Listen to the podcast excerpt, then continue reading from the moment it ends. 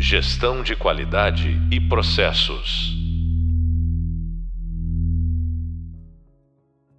Olá, bem-vindos ao podcast da disciplina Cultura Seis Sigma. Sou o professor Rafael Ribeiro e no podcast de hoje vamos falar sobre a etapa analisar do DMIC. No podcast anterior falamos sobre a importância da medição e um bom plano de coleta de dados, e agora chegamos à terceira etapa da ferramenta, denominada a fase analisar.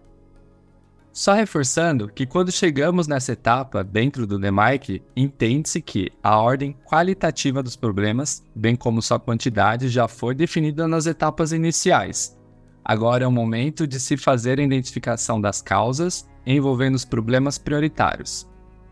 E para falar sobre esse assunto, temos uma convidada hoje, que é a Isabela Pagim, consultora de melhoria contínua. Isabela é natural de Campinas, São Paulo, formada em estatística pela Unicamp, pós-graduada em gestão de negócios pelo IBMEC. Master Black Belt, com experiência em gestão de programas de melhoria contínua, com foco em Lean Six Sigma, agilidade, desdobramento estratégico e atingimento de resultados sustentáveis, sendo responsável pela governança do processo de excelência em grandes empresas de supply chain e serviços. Atualmente, trabalha como consultora de excelência operacional e agilidade na CETEC Consulting Group ministrando treinamentos e implementando programas e mentalidade Lean Six Sigma e Agile. Muito obrigado pela participação, Isa. Eu que agradeço o convite aí, Rafael. E vamos começar falando um pouquinho, bater um papo sobre a cultura Seis Sigma. Mas antes, para os nossos alunos entenderem um pouquinho é, sobre o ramo de atuação. Você pode compartilhar sobre quais são os produtos e serviços oferecidos né, no ramo que você está trabalhando atualmente? Atualmente eu estou trabalhando numa consultoria, né? Então a gente acaba oferecendo o treinamento para as pessoas se capacitarem tanto no Lean Six Sigma quanto é na agilidade, que hoje em dia são metodologias que têm trabalhado muito em conjunto. E aí a gente oferece desde os treinamentos também a consultoria para acompanhar os desenvolvimentos de projeto. E aí eu acabo atuando em indústrias no ramo de alimentos, que é onde eu tenho aí maior passagem de tempo no trabalho, e também serviço, né? Banco, telecom. A gente tem uma área de atuação forte aí com esses clientes. Ah, bacana. E antes de entrarmos no tema né, desse podcast, como é que é utilizado o Seis Sigma, principalmente vai no ramo de serviços ou telecom? Então, não foge muito de um Seis Sigma tradicional de indústria. O que vai mudar são algumas ferramentas. Então, assim, a indústria, a gente acaba olhando muito a parte de VSM, cadeia de valor, esses pontos. No serviço, a gente acaba focando mais no fluxo mesmo, em questões burocráticas, né? Então, é reduzir muito a burocracia Dependendo do, do processo, se a gente está olhando às vezes loja, a gente faz um estudo estatístico que a gente chama de teoria das filas, que é para ver a configuração dos espaços. Então muda um pouco assim as ferramentas que a gente usa, mas o conceito, passo a passo, acaba sendo o mesmo. Ah, bacana. E aí você atualmente então tem focado muito trabalho na parte de serviços e telecom e na indústria de bebidas, focando aí no Seis Sigma. É isso mesmo, né? Correto, é isso mesmo. Ah, legal. É, e, e, falando sobre é, seleção de projetos, né? É, tem essa participação é, com vocês, junto com as empresas, de como selecionar os projetos de melhoria? Vocês utilizam alguma ferramenta específica? Existem né, ferramentas diferentes para selecionar projetos para a indústria e e outras para selecionar projetos para a área de serviços e telecom? Ferramentas específicas não existe, né? A gente participa, a ferramenta que a gente usa é entender com o cliente quais são as dores. O que acontece é que em indústria, normalmente, eles têm as dores bem claras, né? Eles têm mais dados, eles têm painéis com maior quantidade de informação para a gente conseguir entender se aquela dor é uma dor pontual, que um plano de ação resolveria, ou é uma dor crônica que aí sim nós precisamos é, utilizar uma metodologia um pouco mais avançada, né, mais robusta. acaba que clientes como banco, telecom, eles não, eles têm a informação, mas essa informação é muito bagunçada. Então, às vezes a gente começa fazendo um projeto com eles que a gente vai descobrir que não era um projeto às vezes que caberia o Six Sigma, só um Kaizen ou um plano de ação resolveria, mas como eles não têm essas informações com grande clareza, né, acaba que às vezes a gente eh, se confunde um pouco. Mas atualmente, assim, eles têm melhorado muito essa parte de informação e acaba que a seleção é igual, tanto para a indústria quanto para serviço. É entender as dores e entender o tamanho dessa dor para escolher o melhor remédio, que é qual metodologia vamos usar.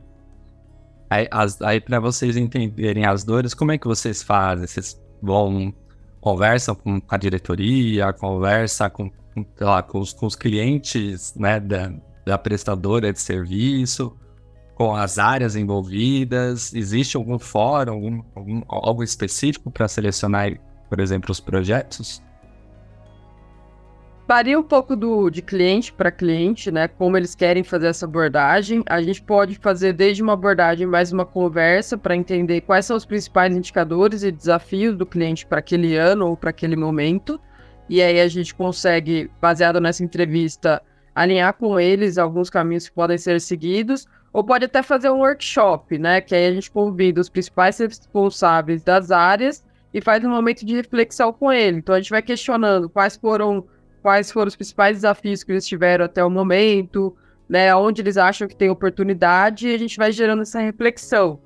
Né, se essa dor ela é uma dor momentânea ou se é uma dor que eles já convivem há muito tempo e aí a gente força eles também a olhar dados, porque às vezes eles têm a percepção muito no feeling, mas aí quando você vai olhar os dados, você percebe que existe uma dor maior do que aquela que ele está falando.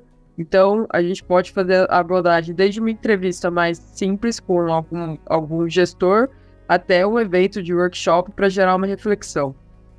Ah, que bacana. Aí você comentou que a parte do, de serviços e telecom ela tem é, poucos dados né, disponíveis, né? E, e para selecionar projetos para esse ramo, vocês já fazem essa coleta de dados é, logo após o feeling? Ou vocês validam o projeto, faz o definir, né, a carta de projeto, tudo certinho. E aí, na hora do medir, vocês trabalham com essa é, coleta de dados, né? Existe, ou é, para entender se, se vocês fazem isso logo de cara, né, para validar o projeto, ou no meio do projeto, mesmo respeitando a etapa do medir, é que vocês vão fazer a coleta de dados e aí validar se de fato né, é um projeto que cabe o Seis Sigma ou outra metodologia. Normalmente a gente faz um questionamento inicial, né? Por exemplo, qual que é a dor? E aí a gente faz alguns questionamentos baseados na, nas informações. Se eles têm essa informação, com quem está essa informação. Então, um exemplo, né? Um projeto que a gente já fez sobre churn, que é a saída voluntária ou involuntária do, do cliente daquele serviço. Então, eu liguei lá e resolvi cancelar o meu contrato com uma empresa de telefonia, eu estou gerando o que eles chamam de churn voluntário. Eu estou indo e estou cancelando. E o involuntário é quando eu simplesmente paro de pagar as contas e aí, involuntariamente, a empresa tem que ir lá e cancelar esse meu contrato. E o que a gente viu é assim, não é que ele, eles achavam que eles não tinham informações, mas aí a gente fez algumas perguntas de, ah, vocês têm os dados das regiões, das cidades, dos principais motivos de contrato? E aí eles foram pesquisar, eles tinham os dados para poder ajudar a fazer a medição do projeto. O problema é que assim, cada área ou setor da empresa tinha o, o dado, então eles tiveram que juntar várias bases de dados e tentar criar uma conexão entre elas. Então a gente faz alguns questionamentos, né, para tentar já ver se vai conseguir desenvolver o projeto. Porém, chega no medir, a gente acaba tendo em alguns projetos surpresas. Às vezes surpresa positiva, que a gente descobre que a gente vai ter mais facilidade do que a gente imaginava, ou às vezes alguns pontos negativos, porque tem principalmente serviços que envolvem clientes, pessoa física, é, tem muita questão de legislação, então às vezes a gente não consegue entrar né, para conseguir a informação que a gente quer, ou a gente tem que mudar um pouco a, abordagem. Nossa, muito legal você falando de conexão, né? Tá muito ligado à cultura Seis Sigma, né? Um projeto de melhoria ele traz essa conexão de dados, de áreas, muito bacana. É, hoje a gente está falando muito específico do, da etapa do analisar. Né? Então, basicamente, a gente já validou é, os dados e, e, eu queria saber um pouquinho sobre é, essa etapa do analisar. Vocês, principalmente aí, né, serviços, telecom e também a indústria, né? Quais as ferramentas que vocês têm utilizado mais nessa etapa analisar? Ah, eu acho que depende muito do nível de maturidade de cada empresa, mas unânime em todas é o brainstorm e os cinco porquês. Né? Algumas indústrias pre preferem organizar o brainstorm em formato de, do Ishikawa, né? Já serviços não gosta tanto do, do Ishikawa, porque acha que ele esteticamente não é bonito, mas eles fazem a organização em algum outro modelo de painel, alguma outra forma que visualmente você consiga organizar melhor as causas, né? Então, é unânime a utilização do brainstorm, do Ishikawa e dos cinco porquês. Se é uma empresa, né, ou uma indústria que ainda está muito no começo, que a gente fala que ainda tem muita oportunidade, muito mato alto, às vezes só fazendo isso a gente já consegue chegar nas causas raiz e a gente já tem insumo suficiente para evoluir para o melhorar. Em alguns casos, conforme a empresa vai criando amadurecimento, ou já é uma indústria que já tem bastante é, informação e já, já vem trabalhando bastante aí com melhoria de processo, aí a gente já começa a fazer utilização de ferramentas estatísticas. A ferramenta estatística que a gente acaba mais usando no analisar é teste de hipótese, principalmente se a gente precisa testar cenários, né? Então a gente quer testar ou validar no, no, serviço que uma loja tem um desempenho melhor que a outra. Né? Então a gente organiza os dados para que seja factível comparar desempenho entre lojas. E aí a gente faz esses testes para comprovar se é verdade ou se é mentira. Porque muitas vezes o pessoal chega no analisar, eles já têm ali uma definição do que, que é o problema. E aí esses testes ajudam a gente comprovar se aquilo que ele tinha o feeling de que estava acontecendo realmente está acontecendo. Então o teste de hipótese ajuda a gente a ver cenários. Indústria acaba usando bastante quando a gente quer, por exemplo, em, em alimentos, testar a melhor combinação ali da matéria-prima para reduzir perda, para ter uma eficiência melhor. Então a gente testa os cenários diferentes e aí compara eles e tenta identificar qual o cenário que vai me trazer o melhor resultado. Muito bacana. E é legal, né? Vou retornar, retomar um pouquinho sobre a parte do brainstorm 5 porquês, né? São ferramentas é, aparentemente simples, né? Mas muito ricas para ter essa etapa bem feita, né? Quando a gente fala aí de brainstorm, é, vocês, vocês têm alguma dica legal que vocês utilizam? Por exemplo, geralmente são equipes de projetos, né? Trabalhando desde o comecinho, né? Na etapa definir, trabalhando junto né, na etapa medir. E aí chega nessa hora, no momento do brainstorm, tem alguma boa prática que vocês é, trabalham dentro da equipe de projeto? É, abre para mais pessoas? Né? Tem uma participação fora equipe de projetos? É, a gente sempre indica chamar mais pessoas nesse momento, porque às vezes tem aquela questão que o time de projeto, como ele está ali desde o início, pode ser que eles já tenham desenvolvido algum tipo de viés né? Tipo, ah, a gente está acreditando que a gente vai seguir por esse caminho, então, às vezes, chamar outras pessoas ajuda a abrir um pouco mais a mente, né? Então a gente sempre indica a chamar. Também tomar cuidado para não ter uma sala com muitas pessoas e aí acabar gerando discussões ou perdendo foco, mas é importante ter algumas pessoas chaves que em alguns momentos podem não estar participando do projeto. Um ponto que a gente usa também bastante com as pessoas é que quando a gente está falando de projetos na área de design e agilidade, a gente sempre fala muito na questão da experiência do usuário. E aí a gente tem usado em alguns clientes trazer essa visão de experiência do usuário para dentro de um brainstorm da metodologia do Lean Six Sigma.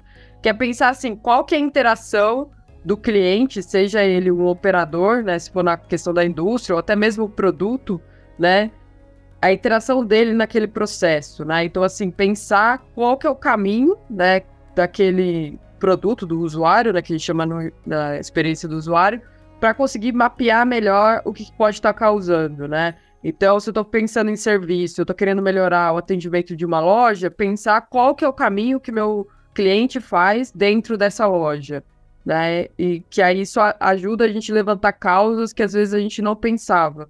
Né? Então é uma técnica que a gente tem, ajud tem ajudado bastante a pensar um pouquinho mais fora da caixa quando a gente vê assim em problemas mais crônicos. Hum, bacana. Então, então, vocês já chegaram a, a, ter algum, tem algum case que vocês tiveram que chamar cliente mesmo para participar? Como é que foi feita a abordagem? Então, nesse projeto do Churn que eu falei, a gente chegou, né? A gente conversou com o time do jurídico da empresa e aí eles avaliaram as perguntas que a gente podia fazer e a gente buscou na base de dados, né, clientes que tinham saído de forma involuntária, né, porque eles pararam de pagar a conta. E a gente conseguiu uma listagem ali de vários clientes e conseguiu ligar para eles, né? E aí tem todo um protocolo que você tem que falar, né, e sobre é, segurança da informação, que hoje em dia é um tema muito forte aí no mercado. E aí faz uma entrevista, né? Então você se planeja para isso. Então, serviços, muitas vezes a gente tem que usar essa, essa ferramenta de fazer entrevistas, grupos focais, que é chamar clientes chaves para uma reunião, coloca todo mundo numa reunião, e aí você começa a conversar com eles a respeito do seu produto para entender um pouco melhor quais são as dores, porque às vezes a gente percebe que existem dores que são pontuais de um tipo de cliente específico e tem dores que são compartilhadas por todos os clientes, e aí a gente consegue entender melhor para qual caminho a gente vai levar né, o projeto. Nossa, que bacana. E, e durante essa etapa do analisar, é, e a sua experiência, principalmente, né, trabalhando em tantos setores, serviços, telecom, indústria, né, quais foram os principais erros que você já vivenciou aí junto com os times de projetos nessa fase? Ah, eu acredito que o principal erro é a pessoa já entrar no projeto querendo levar as respostas para um caminho, que é o caminho que ele sabe resolver, né? Só que normalmente, se ele sabe resolver, esse não vai ser a causa raiz. Porque se fosse a causa raiz, ele já tinha solucionado, né?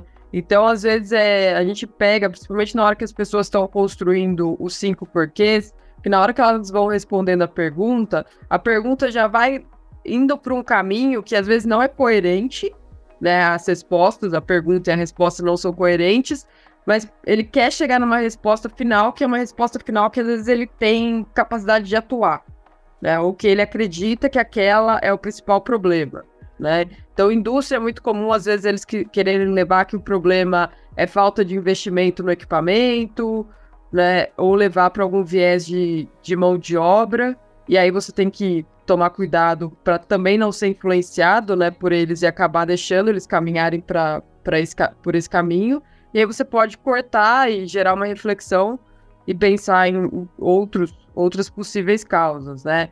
E serviço também, né? Eles tendem às vezes a caminhar para algumas frentes, né? Que eles têm mais conhecimento. E aí, às vezes, é o que a gente fala: se vocês já sabem a resposta, então a gente não tem necessidade de fazer esse projeto. Vamos abrir um pouco mais a mente. E aí é nesse momento que é importante trazer outras pessoas e buscar outras visões para que a gente consiga ampliar um pouco mais o leque. Ou seja, muita quebra de paradigma durante essa fase, né? Principalmente se é o, o sempre foi assim, né? E aí quando chega nesse momento, começa a fazer um brainstorm, chama o usuário, chama o cliente e aí percebe que existe uma gama de oportunidades de potenciais causas, né? Exato. E principalmente assim, se você chega numa etapa analisar onde você não teve uma etapa medir de, de boa qualidade, isso pode prejudicar. Porque o medir ele ajuda a gente a quebrar paradigmas, porque é o momento onde o time tem que ir lá e olhar para o processo. Então, muitas vezes, quando eles começam a fazer a coleta de dados do medir e olhar o processo, eles já conseguem identificar e quebrar alguns paradigmas. Se não é feito com uma boa qualidade, isso vai refletir no analisar. E aí, é, às vezes, eles não conseguem quebrar essas barreiras. Então, a gente tem que usar mecanismos e gerar discussões para que eles consigam, talvez, abrir um pouco mais a mente deles para outras oportunidades. Bacana. Você tem algum exemplo aí de sucesso? E aí, talvez nem tanto falando somente da etapa analisar, mas algo que possa compartilhar aí com, com os nossos alunos sobre a utilização do, do Seis Sigma? Tem, tem bastante exemplo, mas um recente, assim, que a gente fez com, uma empresa na área de serviços, era num banco que eles emprestam dinheiro para as pessoas é, comprarem carros, né? Só que eles emprestam dinheiro na própria concessionária, revendedora de carros. E aí o, eles estavam tendo muito problema que com 4, 5 meses o, a pessoa que comprou estava processando a concessionária porque o carro estava apresentando algum problema, porque eram carros seminovos, né? E aí a gente fez todo um levantamento de dados e aí foi importante porque eles tinham zero informações, né? Eles só se preocupavam em saber se a pessoa tinha é, o nome limpo no mercado, né? E se era um bom pagador e dava o crédito. Então eles olhavam só para a questão do cliente e eles não estavam olhando para os veículos e nem para a concessionária que eles estavam comprando os carros. E aí a gente começou a, abrir a mente deles e eles começaram a avaliar que eles estavam fazendo toda a, análise de crédito errado, que não bastava olhar só a pessoa que ia comprar o carro, precisava olhar o veículo e precisava também olhar a concessionária onde eles estavam adquirindo esse veículo. E aí a gente conseguiu fazer algumas análises e conseguiu construir ali um painel que era tipo um mapa de calor, onde a gente conseguiu identificar modelos de carro, anos de carros que, que eram críticos, né? Que eles, a partir dos três anos ou quatro anos, aquele carro já era um carro crítico que a gente sabia que ia apresentar problemas. Então, isso começou a ajudar também na hora do cliente falar assim: ah, eu quero comprar tal carro. E aí o banco tinha é, documento para virar para o cliente e falar: ó, assim, ó, esse carro tende a apresentar esses desses tipos de problema quando ele tem mais de três anos, né? Então, tem que fazer uma inspeção melhor, ou se o cliente está de acordo que ele corre o risco, né, de, de ter um carro que vai ter uma correia arrebentada ali seis meses, algumas coisas. Então foi bem interessante isso, né? Conseguir linkar várias informações e eram pontos que eles não estavam imaginando. Eles achavam que, como banco, eles só deviam olhar para o crédito, se a pessoa tinha ou não capacidade de comprar o carro. Nossa, mas que, que bacana, que resultado incrível. Acabou sendo também uma consultoria automotiva, então, né? Pelo que eu tô entendendo. Sim, aí foi bacana porque eles conseguiram juntar bastante informação e eles conseguiram fazer contato com essas concessionárias, né, que eram as que vendiam os carros usados. E aí a, a, eles viram que algumas concessionárias já tinham práticas, né, boas práticas que eles conseguiram compartilhar com as outras, né, de revisão, né, de, por exemplo, ter um carro que é muito velho, eles tentavam vender para o cliente, mas é, junto com algum tipo de seguro automotivo, algum tipo de, de serviço extra para garantir ali uma durabilidade maior do carro, né? Então isso também facilitava. E aí eles foram olhando isso, né? Entendendo as boas práticas. E aí não foi tanto o banco que ficou com a responsabilidade de fazer essa troca com o cliente, mas sim a própria concessionária de conversar com o cliente, abrir o leque e talvez até na hora da negociação. Ah, você quer levar um carro que ele é mil reais mais barato, porém ele tem aí uma questão de qualidade do carro que a gente avalia que é pior do que um carro que vai custar mil reais mais caro. E aí, às vezes, melhorou até a venda para a concessionária. Vocês acabaram levando insumos de projetos para as concessionárias, né? Resolverem. Uh, vocês foram a voz do cliente para novos projetos para as concessionárias, então, né? Sim, porque para o banco a visão é assim, quanto mais aquela concessionária vender, né, mais empréstimos eles acabam fazendo, né, para carros, e aí com isso o, o, banco tem ganho, né, então eles querem é vender cada vez mais crédito para as pessoas. Então, se as concessionárias conseguem fazer um bom serviço, o banco ganha. Nossa, que case muito legal de ser compartilhado. E ele surgiu. É, existe, existia, existe, né? Algum indicador que, que acompanhava isso?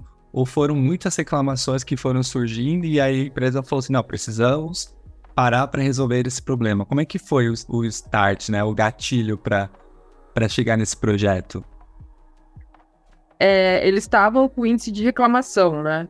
E aí, assim, é aquilo que eu falei, às vezes eles têm a informação, mas ela é subdividida em vários setores. Então, existia a, o saque do banco, e aí as pessoas entravam em contato e, e reclamavam pelo saque do banco.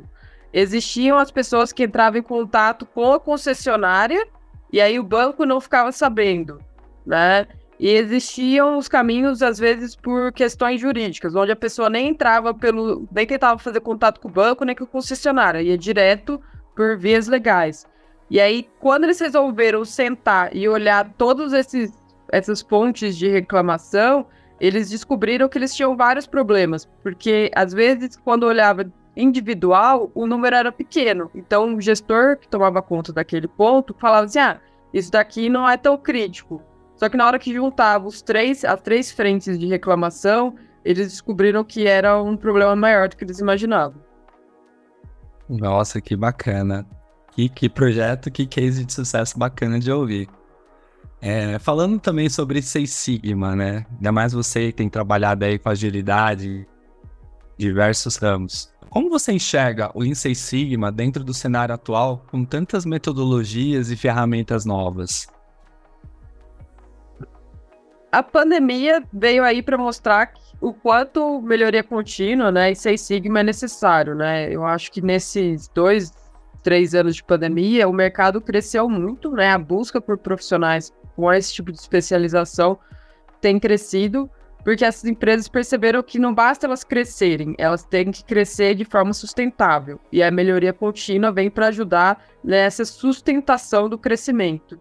E quando também você tem uma crise, que nem a que a gente teve recentemente, a gente tem que ser capaz de olhar para o nosso processo e pensar assim: como eu posso melhorar o meu processo para garantir meus lucros, minhas vendas e não prejudicar meu cliente e também não prejudicar meu time interno. E a melhoria contínua tem esse princípio, né? Da gente conseguir manter os nossos lucros melhorando nossos processos. Então, eu reduzo meus custos internos e aí eu consigo manter o meu produto ainda viável para o cliente. O que tem acontecido é cada vez mais você tem que estar tá atualizado. Não basta só falar assim, ah, eu só conheço Lean Six Sigma ou eu só conheço agilidade. Você tem que conhecer um pouco de cada e começar a entender assim o que, que de uma ferramenta encaixa na outra, né? De uma metodologia encaixa na outra, para que você consiga misturar. Então tem projetos hoje que a gente começa a orientar o cliente que a gente pega ferramentas do design, principalmente projetos que precisam falar com pessoas físicas, né, que são clientes finais da área de serviço, então pode fazer uma mistura. Então, quanto mais conhecimento e maturidade você tiver com essas metodologias, você vai conseguindo criar a sua própria caixinha de ferramentas ali para conseguir tirar o melhor resultado de cada uma dessas metodologias. É, a cultura Seis Sigma traz muitas ferramentas, né? E aí muitos acreditam que, que precisa utilizar todas. E na verdade não, né? Você tem a, a, a você tem várias ferramentas e para aquele problema ou para aquela situação você pode estar escolhendo, né? E, com, saber qual utilizar talvez seja aí a grande sacada, né, Isa? É, e aí isso vem com maturidade e com tempo, né? Um, um, ponto importante, que é o ponto que a agilidade traz, né? Os princípios da agilidade, eles vieram todos do Lean e do Seis Sigma, né? Eles não vieram de novos pensamentos, nem nada. Eles só pegaram a base filosófica dessas duas metodologias para criar agilidade. Só que um ponto que eles falam que é muito importante é as interações das pessoas e do produto é muito mais valiosa do que a ferramenta em si. Então, não é que você não vai dar foco na ferramenta que você está usando, mas é prestar atenção se aquela ferramenta realmente é a que vai resolver o seu problema ou você está fazendo ferramenta por fazer. E era muito comum, eu lembro dos primeiros projetos que eu estava orientando, logo que eu comecei a trabalhar, que tinham gestores que eram muito mais focados no fato que você não usou o 6M correto no Ishikawa do que no conteúdo que estava lá né? Então é o que a gente fala assim, valorize o conteúdo. Se tem algum erro, se faltou um preenchimento, se faltou, né, alguma coisa que a gente fala que é uma firula, isso depois a gente corrige. Mas o importante é o conteúdo que está ali, né? O, o objetivo, a resposta que a gente queria para aquela pergunta, a ferramenta conseguiu ajudar a gente a responder? Se conseguiu, então eu falo que a ferramenta foi bem utilizada. É, você falou também do, dos seis M's, né? Que é onde a gente utiliza dentro do, do diagrama de causa e efeito. É, e, e, quando você está fazendo o brainstorm, existem muitas discussões bobas, né? De, ah, aquilo é um método, ah, aquilo é uma medida, né? E na verdade é aquilo que você comentou, né? Às vezes ficar buscando entender né, essas firulas acaba a gente perdendo foco no conteúdo, né? E o que importa mesmo, principalmente nessa etapa da analisar, é o conteúdo. Então, quanto a gente tiver um brainstorm muito amplo, né, e, e com muitos potenciais causas dentro dos M's, é muito mais valioso do que pequenas firulas do tipo, ah, isso aqui é um método, isso aqui é uma mão de obra. Não sei se você já vivenciou isso também. Ah, vivenciei bastante. É muito comum, né? Eu lembro que logo que você come... a gente começou a implementar esse conhecimento é, para o nível operacional, às vezes a gente chegava numa sala onde eles estavam fazendo uma análise de causa devido a um problema que eles tiveram, eles gastavam mais tempo discutindo se era máquina ou se era mão de obra, porque é a tendência na indústria. Quem já trabalhou em indústria sabe que manutenção quer falar que o culpado é a mão de obra e a mão de obra quer falar que o culpado é, é o equipamento. E eles ficavam mais tempo jogando um para o outro do que realmente discutindo o problema. E às vezes, depois que você organiza lá o, o 6M no Ishikawa e você vai para os 5 porquês, aquele ponto que você começou discutindo achando que era mão de obra, você chega à conclusão que na verdade não é um problema de mão de obra, é um problema de padronização, né? É o método que está errado. Ou que você começa com um problema que é equipamento, mas você chega à conclusão que é um problema de mão de obra, ou que é um problema de engenharia. Então, o que eu sempre falava, assim, escolhe um lugar, deixa ali. Na hora que você for fazer a investigação de causa, pode ser que aquilo que começou inicialmente como um M de mão de obra termine como uma questão de método ou até mesmo uma questão de equipamento. Então não vale a pena ficar nessa discussão agora, deixa mais para frente. Muito legal. É, sobre a parte de da, da, etapa analisar, né? Tem algum ponto que você queria deixar ressaltado, uma, até uma dica de sucesso? Acho que a gente falou essa dica do, né, do, do, do, diagrama de Chikawa, né, é extremamente importante e com certeza quem vivencia é, a etapa analisar e faz esse brainstorm, com certeza, né, sem dúvida nenhuma, vai se deparar com esses questionamentos. Tem algum outro ponto que você acha que acredita que vale a pena a gente deixar aqui ressaltado sobre essa etapa? Tem uma ferramenta que poucas empresas usam, né? E, e eu às vezes incentivo quando eu estou dando consultoria, que é o benchmark, né? Que é buscar no mercado soluções para aquele problema, né? Ou para entender a causa daquele problema. Porque às vezes, se você é uma empresa, né? Você trabalha numa, numa fábrica, mas você tem outras fábricas semelhantes, né? Você está numa multinacional e eles têm outras fábricas uma coisa que faz você ganhar muito tempo no analisar é questionar se outras unidades já não tiveram aquele problema, né? Ou é questionar no mercado se é, empresas de serviço daquele mesmo ramo que você não enfrentam aquela dor. Porque pode parecer estranho falar assim, ah, mas você acha que as pessoas compartilham? Elas compartilham, porque se é uma dor que incomoda mais de uma pessoa, eles compartilham que, que essa dor existe e o que eles sabem, né? Então, é uma ferramenta bacana de se usar, porque aí você ganha tempo, né? Então, eu tô numa unidade de uma empresa, por exemplo, de alimentos, e tem uma outra fábrica igualzinha a minha, ou similar à minha, eu vou questionar, vocês já tiveram esse problema? Já teve casos a gente descobrir que eles tinham, já tiveram um problema igual, e aí perceber que a solução era simples, né? A causa, a raiz era simples, só que a gente não conseguia ver, e aí eles já tinham feito todo o esforço do analisar e aí a gente foi lá e ganhou muito tempo, né? Então, às vezes, a resposta, né, tá dentro da própria empresa, ela só não é compartilhada. É o benchmark interno, né? Às vezes, quando a gente fala de benchmark, a gente já pensa em outras empresas, outros ramos, né?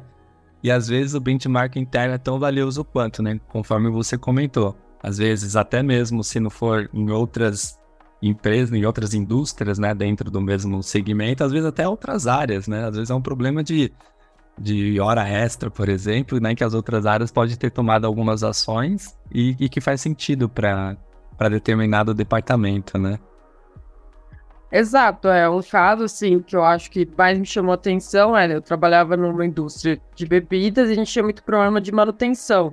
E aí, para resolver o problema de manutenção, o pessoal da manutenção foi questionar como a aviação resolveu o problema de manutenção deles. Porque às vezes o avião estava lá em Manaus e ele dava um problema, só que o time de manutenção ficava sediado em São Paulo ou em Minas. E aí, para ajudar a organizar toda essa logística de manutenção, principalmente quando você é uma empresa que você tem várias fábricas e cada uma fica num lugar é, diferente, eles foram ver como a, a aviação fazia isso e aí conseguiram trazer algumas boas práticas para dentro de uma indústria. Nossa, muito legal. Isa, o papo tá incrível, tá muito legal, muito rico de informações, mas a gente já tá chegando no final.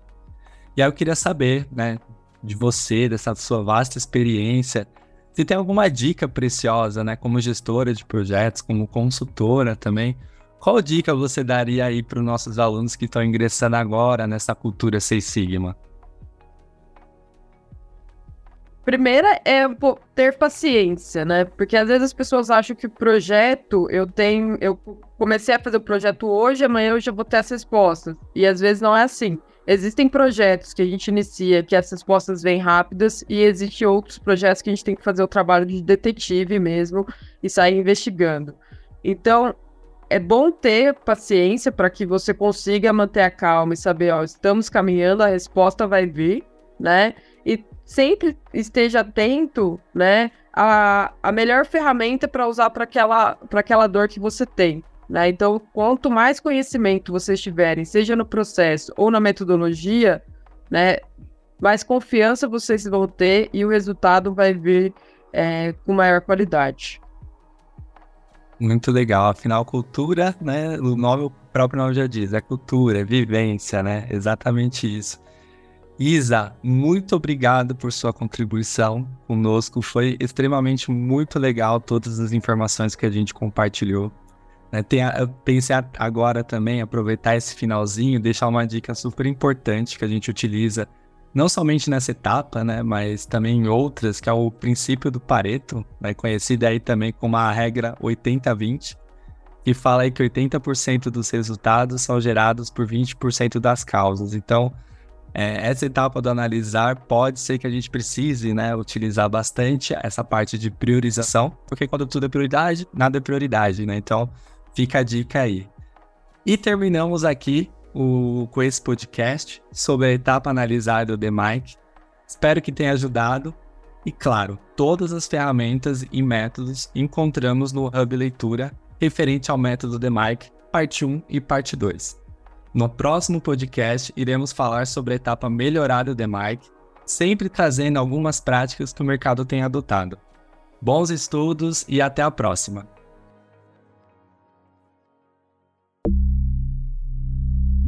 Gestão de qualidade e processos.